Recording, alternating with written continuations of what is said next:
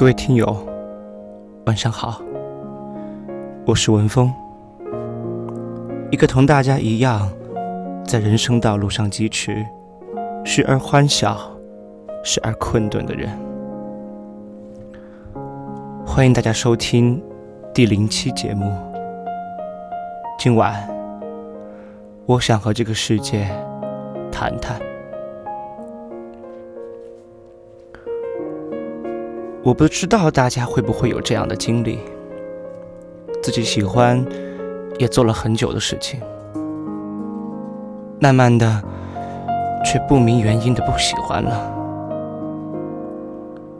不是因为什么突然的变故，仅仅是很自然的，就失去了兴趣。我曾经一度热爱旅行，热爱摄影。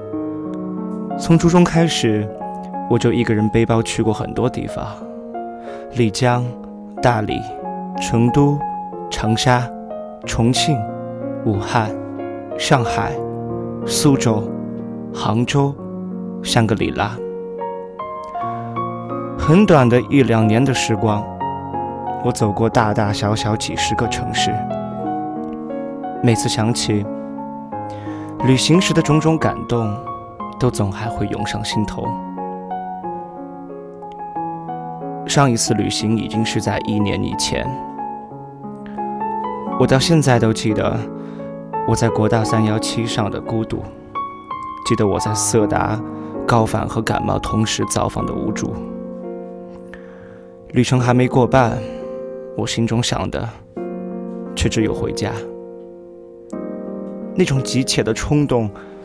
实在很难言说，所以我顺着川藏南线一路搭车，第二天回到成都。那次旅行后，我总感觉提不起背包旅行的兴趣，甚至有些隐隐的恐惧。但我仍然会怀念那时的感动，仍然会憧憬远方的美好。只是那次旅行以后，我决定不再带着单反上路。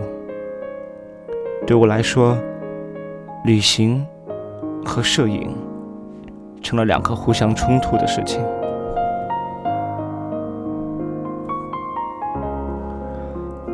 兴趣和热爱会自然的淡去，可这并不意味着感情不会为此而失落。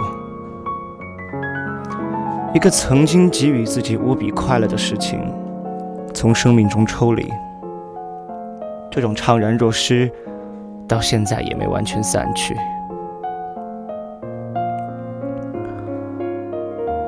在我如今不长的生命中，有一件事情却一直没有离我而去，甚至它带来的渴望越来越强烈。那就是分享交谈。我喜欢和别人诉说自己，心中总有吐不尽的快泪，感情总是积郁于心。但毕竟挚友难得，互相明了的畅快淋漓，总是可遇不可求。我更喜欢听别人谈起自己。多少次，我憧憬自己能建一间青旅，天南地北的住客，只要愿意分享自己的感动，床位费就能减半。迥异的面孔席地而坐，不一样的经历，却是同样的欢乐和痛苦。这，也是我开始这个节目的原因。它不是为所有人所做。但只要你是在不断思考，你也想倾诉，渴望倾听，那这就是为你一个人所做的。我会在这里说我的见闻，也期待着大家的人生。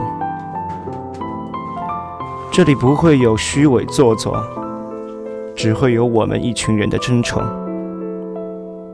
周五，久未风尘，我们倾听大家的真实人生。周六，温暖人心，希望带着温度的文字能给你心安。周二，驱动情潮，体会从生命中拿出来的真心。这是第零期，我相信我们会一直说下去。像我们这样的人，如果无话可说，那世界也许已到尽头。最后，送给大家《小王子》中的一段文字，祝大家晚安。我费了好长的时间，才弄清楚他是从哪里来的。小王子向我提出了很多问题，但对我的问题，他好像没听见似的。我是从他无意中吐露出来的一些话，逐渐搞清他的来历的。例如，当他第一次看见我的飞机，他就问我：“这是什么玩意儿？”这不是玩意儿，它能飞。这是飞机，是我的飞机。当时我很得意的告诉他我能飞。他听了，亲切的说：“怎么，你是从天上掉下来的？”“是的。”我谦逊的回答。“啊，真有趣。”这时，小王子发出一阵清脆的笑声。我听了却很不高兴。对我遭遇的不幸，我希望人家重视一些。后来，他又说：“那么，你也是从天上来的？你是哪个星球上的？”立刻，对他是从哪里来的这个谜，我隐约看到一点线索。于是我赶紧追问：“你是从另一个星球上来的吗？”他不回答，他一边看着我的飞机，一边微微点头，接着说道：“说真的，乘坐这玩意儿，你是不可能从很远的地方来。”他长久陷入沉思之中，然后他从口袋中拿出我画的小羊，看着他的宝贝入了神。你们可以想象。这种关于别的星球的吞吞吐吐的话，引起我多大的好奇心。因此，我竭力追究其中更多的奥秘。你是从哪里来的，我的小家伙？你的家在什么地方？你要把我的羊带到哪里去？他沉思了一会儿，然后回答：“好在有你给我的那个箱子。”晚上可以用它给小羊当房子。